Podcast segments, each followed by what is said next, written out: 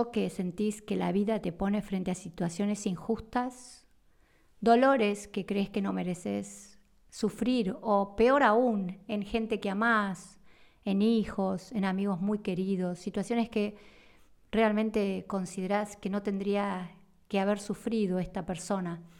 Estoy muy impactada con un caso que estoy atendiendo de una chica, una paciente mía que eh, deja toda su comodidad en Buenos Aires para irse hace cinco años detrás de una pareja, se van a vivir cerca del mar, porque este hombre trabajaba en energía eléctrica, en energía eólica, en los mares. Y bueno, fue muy duro al principio, eh, después de un año y medio de construir su casa, de empezar de cero, tienen un hijo. Y a los dos años y medio de este chico, es decir, cuando llevaban apenas cinco años, de repente, sin ninguna noticia, sin nada, ninguna charla previa, es decir, era una, familia que se llevaba real, un matrimonio que se llevaba real, se llevaban bien, es decir, no había grandes conflictos. Este señor aparece diciendo que, bueno, que ya no sentía nada por ella y la deja en medio de ese lugar, solas, solamente con el hijo. Y bueno, empieza el tratamiento conmigo. Y es, un caso que me tiene muy impactada, porque creo que es un caso que viven muchas, muchas mujeres en este momento de, de repente, eh, situaciones donde... La, pregunta y el, el, motivo de este podcast es qué pasa un poco con la responsabilidad y la lucha en, cuando uno emprende un proyecto de vida como puede ser una pareja, como puede ser tener una familia, como puede ser tener un hijo. No es menor eh, decir, me voy y dejo todo porque a partir de ahora no siento nada por vos. Porque cuando yo tomo esta decisión, eh, hay un montón de personas que sufren. Está sufriendo esa mamá, está sufriendo ese nene de dos años y medio, está sufriendo un montón de familiares alrededor de ellos, de amigos. Es decir, esta cosa que yo veo actualmente, donde hay un culto, y discúlpenme que hoy voy a ser muy dura, pero hay un culto por el egoísmo de esta es mi vida y hago lo que se me canta, lo que quiero, y si en este momento no siento que te quiero, ni siquiera voy a luchar, ni te voy a avisar, ni te voy a decir, mira, hace tiempo que algo me pasa con vos, busquemos ayuda, una terapia, busquemos alguien que nos aconseje, hablemos para ver qué pasa. Es decir, este culto que veo en esta sociedad por... Y no siento nada por vos, entonces acá se acabó. Y dejo un tendal atrás mío, pero el tendal que dejo la verdad que no me interesa nada, porque hay un culto, porque esta es mi única vida y en esta vida tengo que hacer lo que me hace bien a mí. Y lo que le pasa al otro, y la verdad que me importa poco. Eh, es más, hasta nos, nos dicen que nos hacen un favor por dejarnos libres y empezar y que cada uno se arregle como puede. Este, este buen señor cuando dejó a esta, esta chica joven con el hijo en el medio de la nada, le, dije, le dijo, mira, te hago un favor porque así te dejo libre para que alguien te quiera. Y yo sé que, porque lo escucho mil veces en los programas que voy, que esto es lo mejor que te puede pasar. Sí, es lo mejor que te puede pasar cuando pasás el duelo, cuando soportás el dolor, cuando te haces millones de preguntas de por qué te pasó esto. Pero en el momento la pregunta es, eh, ¿qué pasa con la responsabilidad? ¿Qué pasa con la tolerancia? ¿Qué pasa con la paciencia cuando uno forma una pareja? ¿Dónde está esto que nuestros abuelos y nuestros padres, yo, este año cumplo 60 años, nos enseñaron que teníamos que tener un poco de paciencia? Que el otro siempre molesta, esto lo dicen los filósofos. El otro siempre molesta porque el otro, salvo los primeros seis meses de enamoramiento pasional, donde el otro es toda la maravilla y lo fantástico que puede ver mis ojos, después de pasado ese tiempo, el otro empieza a molestar porque el otro empieza a no ser como yo creía que era, porque la proyección mágica del otro, que era el ser perfecto, la maravilla que me iba a acompañar el resto de mi vida, empieza a caer pero es ahí donde empieza a aparecer el verdadero amor, el, entender que el otro me va a dar lo mejor que pueda, pero que yo también tengo un montón de defectos, de limitaciones, y que si quiero construir un vínculo, tengo que aprender a perder. Nadie enseña esto en este siglo. Es decir, hacemos una apología del amor, que el amor dure lo que dure. El otro día escuché a un filósofo muy famoso en Argentina, Darío Schutzenberger, tiene un apellido súper complejo, que dijo que los que como yo estamos casados hace 35 años, éramos pobres desgraciados, que nos teníamos que, soportar a una persona cuando cada 5 o 10 años la persona cambiaba radicalmente. Entonces, la teoría de él era que había que tener, creo, no sé cuántas esposas tiene, más de dos seguro. Eh, no digo nada, es su pensamiento y lo respeto. Pero yo le diría a este Darío, que es un gran filósofo y aparte yo, lo admiro muchísimo, pero que él se está perdiendo de lo que vivo yo hoy. Él con sus cambios y que cada cinco años la persona cambia y tiene que buscar una nueva pareja y tiene que conocer lo nuevo y que cuando algo se acabó y afuera, se está perdiendo lo que vivo yo hoy, que e, sí pasé por esos cinco años donde tuve que hacer un esfuerzo por quizás adaptarme al crecimiento de el Murilo Benicio argentino, como le digo yo a mi marido. Ustedes saben que mi actor favorito es Murilo Benicio, el brasilero. Lo adoro, es el actor del clon, eh, y yo digo que tengo mi, Murilo Benicio argentino, que es mi marido de hace 35 años que estoy casada con él. Y por supuesto que pasé situaciones súper dolorosas, situaciones que tenía ganas de decir, esto se acabó, pero cuando me daba vuelta veía tres criaturas que me estaban mirando. Y mi ganas de hacer la vida y de quizás irme detrás de alguien que me parecía atractivo, también yo tenía que sopesar que al lado mío había una persona que eh, me había acompañado, me había, había tenido tres hijos con él.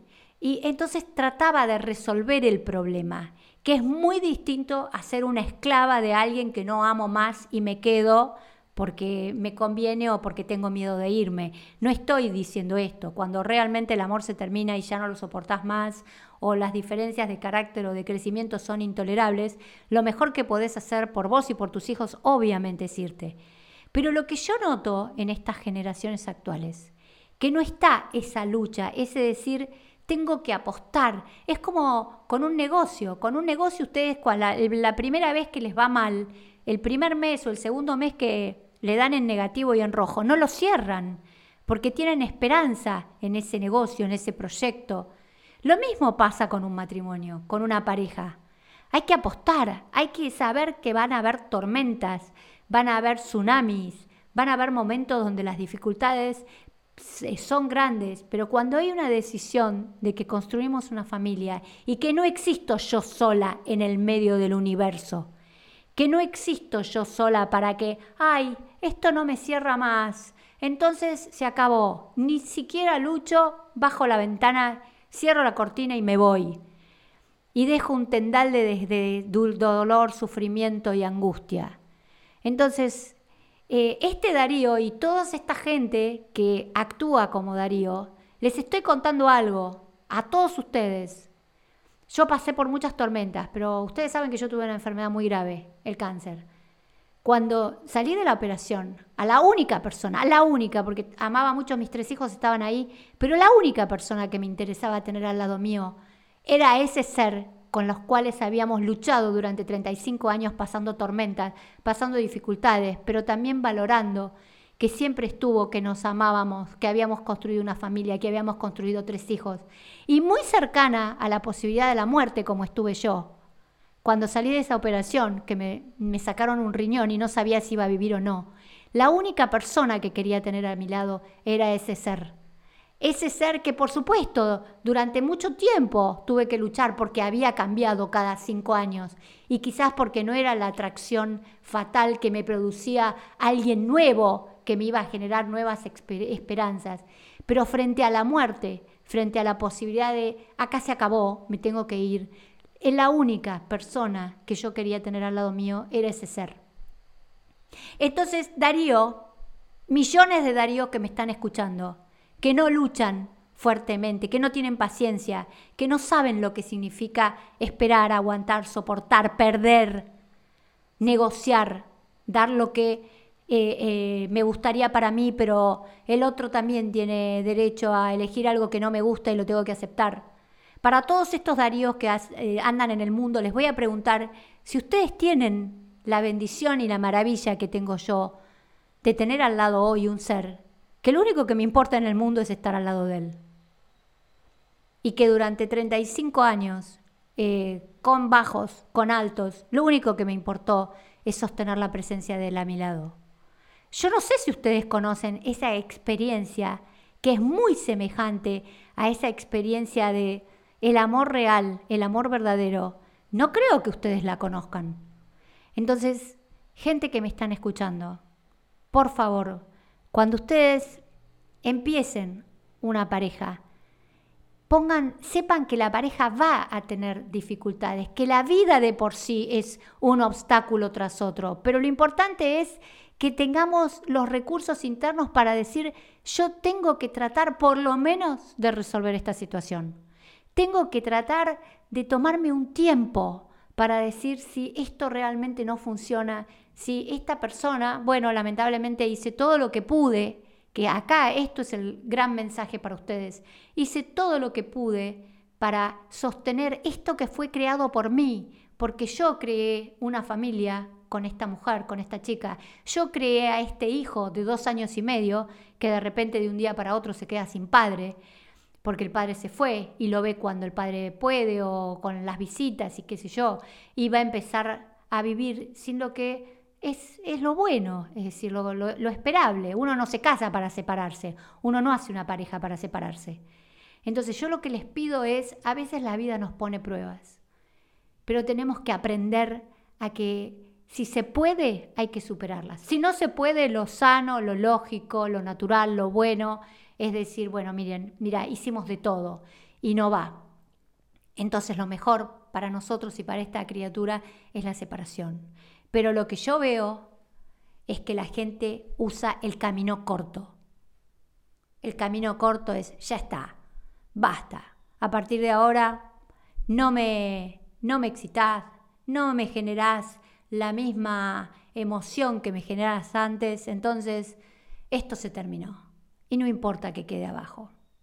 Para todos los Daríos, que respeto la opinión, les digo, ustedes, los que cada cinco años, diez cambian de pareja, no conocen lo que es haber pasado 35 años caminando una vida y tener a ese mismo ser, a esa misma alma, a esa misma persona que luchó con vos cada minuto de tu vida, en tus últimos 35 años, cerca tuyo, frente a la posibilidad de la muerte.